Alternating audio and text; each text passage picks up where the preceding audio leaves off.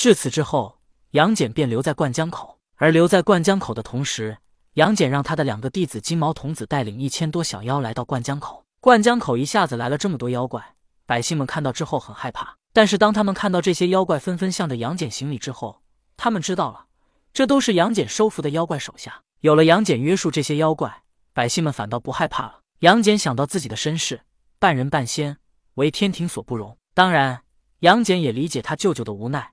当年他势力不强，只能委曲求全，将妹妹镇压起来，否则便无法服众。这些妖怪不是也一样为人族和神仙所不容吗？想到这里，杨戬便安排这些妖怪帮人类做好事，使人族能接纳他们，也让他们能光明正大的在这天地间生存，不用到处躲躲藏藏。在杨戬如此的安排下，灌江口倒也真的是一派祥和的氛围，人与妖之间也不再喊打喊杀。纵然人类遇到一些陌生的妖怪，也会先查探出这妖怪的作为之后，如果是作恶的妖怪，该杀就杀，毫不手软；如果是一些善良的妖怪，也就顺其自然了。话分两头，西方教内，准提道人盘膝而坐，在他的下方跪着的是一个穿着黑色道袍的女子。一般修道者很少穿着纯黑色的道袍，但此女子却偏偏反其道而行。罗刹女，如今我将安排你前往东方，那里有你的一番机缘。准提道人威严的说道：“此穿着黑色道袍的女子不是旁人，正是当初吸收了骷髅山所有黑气的碧云童子。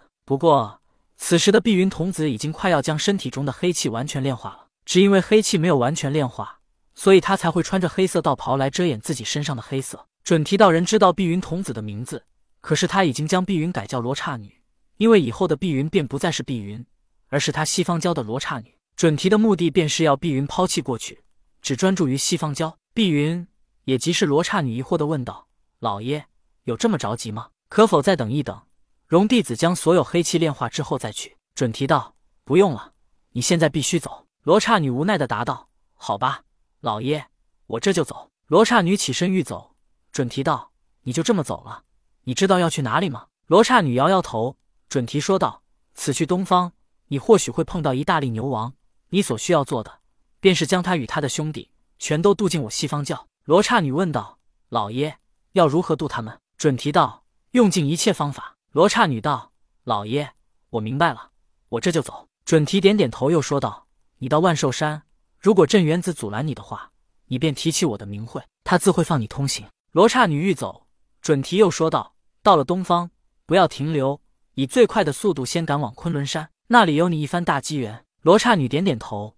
告辞之后便离开了。准提望着罗刹女离去的背影，脸上的笑容愈发灿烂起来。他自言自语道：“灵宝天尊，你在花果山讲道，辛苦培养的几个妖王都要归我西方了。童天能算到碧云童子会变成罗刹女，他与大力牛有一番机缘，而准提同样也能算到。准提作为圣人，他推算不到童天，但是他推算罗刹女身上发生的事易如反掌。而推算了罗刹女与大力牛王有关系之后。”准提又推算了大力牛王，便知道了他与花果山的关系。罗刹女路过万寿山，欲要前往东方。镇元子飞到万寿山上空，拦住了罗刹女。罗刹女报出了准提的名号。镇元子思索了一下，微笑着放她过了万寿山。当罗刹女走了之后，镇元子望着她的背影，默默的思索起来：我能成为地仙之祖，这其中要感谢元始天尊指点我来西方；而我能修炼出袖里乾坤，要感谢孔宣；我能得到人参果。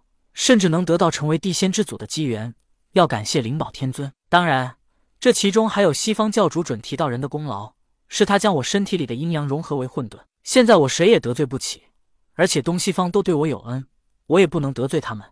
相反，我还必须要报恩。现在既然已经放西方修道者前往东方，干脆一不做二不休，管他东西方修道者爱去哪里去哪里，我不管了。而且我也不能再管了，我是地仙之祖。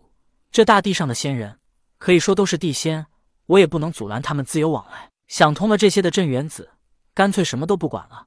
东西方修道者爱去哪里去哪里，只要别在他万寿山惹事就行了。当然，镇元子想通之后，心里也释然了。但是他在回想起自己来到万寿山之后的所作所为，感觉到还真是悲催。截至到现在，他居然没能阻拦一个人前往东西方。难道我真是一事无成，这么失败吗？当年两个弟子全都背叛我。现在我居然没能拦住一个人前往东西方，而且直到现在，我的人参果也不是全心全意的接纳我。郑伦拜吕月为师，李靖拜燃灯为师，他们二人全都抛弃了镇元子这个老师。哎，镇元子忍不住叹气：“我还是太重感情了。也罢，既然现在东西方我都不再管了，不如就多收一些弟子吧。万寿山也不能只有我和清风明月了。”自此之后，镇元子开始大量收徒，而且定下了严苛的门规，他绝对不能再让弟子背叛，而他对待这些弟子也不再付出什么感情。